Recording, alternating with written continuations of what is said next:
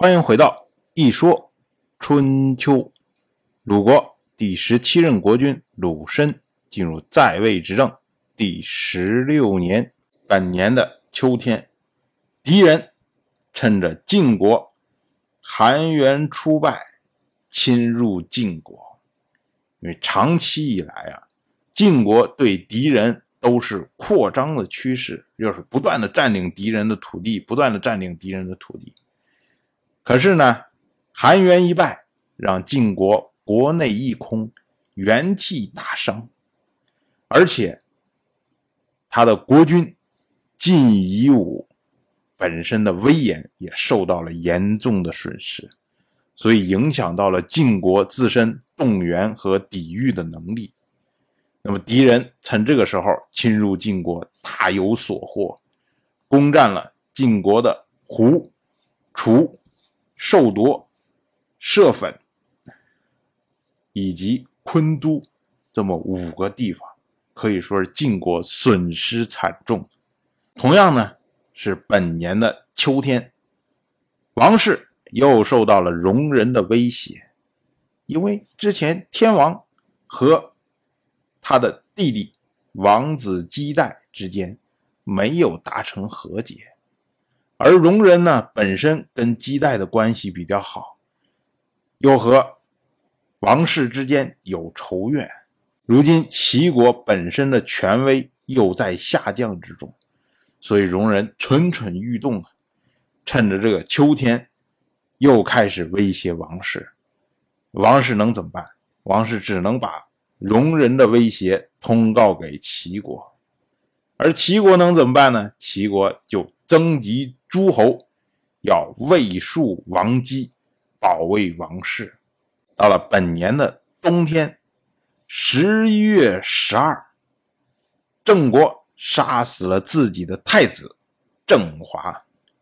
这位郑华早在九年以前，曾经代表郑国参加宁母之盟。当时呢，他出卖郑国的利益，以讨好。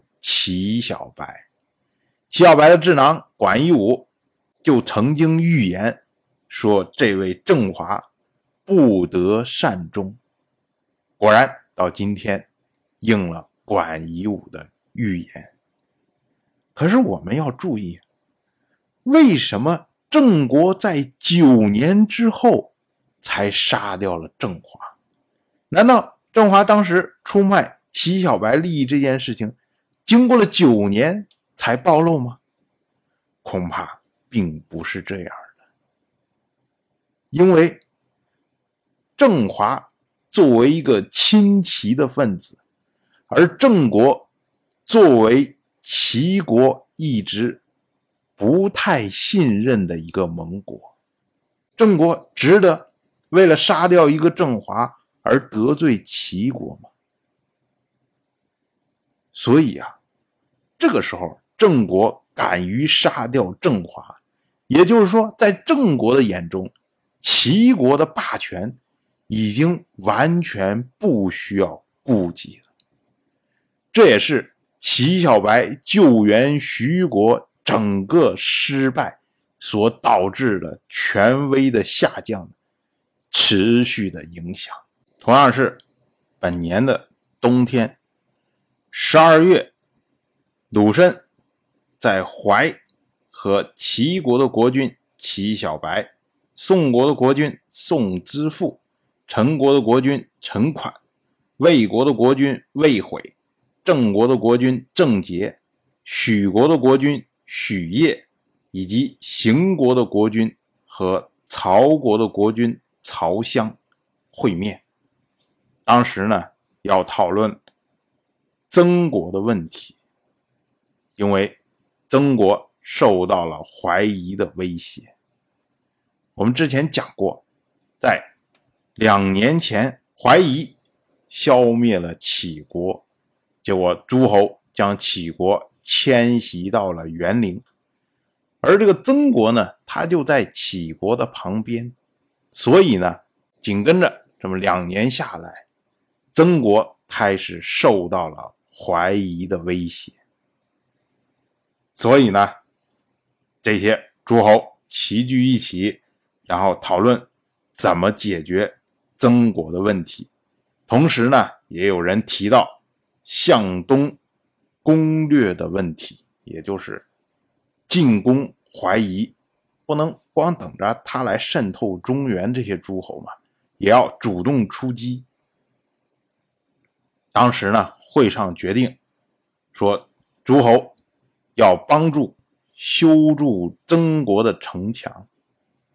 可是这个修墙这个事情啊，非常的辛苦。当时呢，这些筑城的这些义工们困顿不堪呢，也不知道是谁趁着晚上登上了高丘，在大喊说：“齐国发生动乱啦！”结果大家一听说：“哎呀，完了完了完了，这肯定出大事了，霸主都出事了。”所以呢，这些帮助修城的这些诸侯，哗一哄而散。连这个城墙都没有完成，就都跑掉了。所以从这儿我们就看出来了齐国的霸业这么一年一年的走来，到了本年，即将面临最后的结局。当然，我就这么一说，您就那么一听。感谢您的。耐心陪伴。如果您对《一说春秋》这个节目感兴趣的话，请在微信中搜索公众号“一说春秋”，关注我。您不仅能得到《一说春秋》文字版的推送，还可以直接和我互动交流。我在那里等待您的真知灼见。